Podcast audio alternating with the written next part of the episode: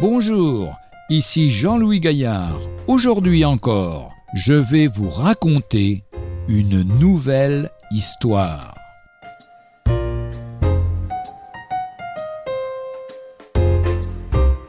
Trois croix. Sur la croix centrale, on a cloué celui qu'on désigne comme le plus coupable. Or, cet homme est précisément le seul juste, lui qui n'a jamais commis le moindre péché, donne sa vie pour espier le péché des autres, les miens et les vôtres. Il aurait pu se soustraire à cet horrible supplice et remonter vers son Dieu. Il ne l'a pas fait parce qu'il voulait sauver des coupables, subir la punition que vous et moi nous méritions. Deuxième croix. Voici un homme qui se tourne vers Jésus.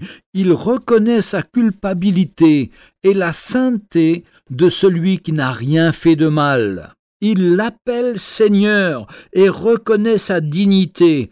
Évangile de Luc, chapitre 23, versets 40 à 42. Mais ce condamné, un malfaiteur, qu'importe, le salut est pour tous, il est pour quiconque croit, nous dit Jean 3, verset 16. Alors Jésus lui dit, Aujourd'hui, tu seras avec moi dans le paradis.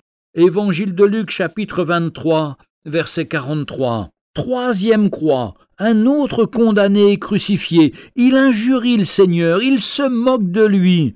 N'es-tu pas le Christ, toi? Sauve-toi toi-même et nous aussi. Luc 23, verset 39. Incrédule, il meurt loin de Dieu, alors que le Sauveur était là, tout près de lui. Jésus s'approche de vous, il vous offre son salut, vous n'avez qu'à tendre la main, la main de la foi.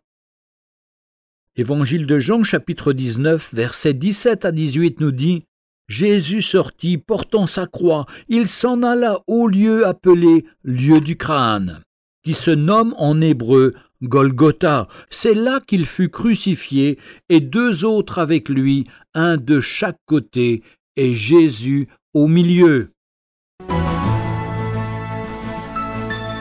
Retrouvez un jour une histoire sur www.365histoire.com.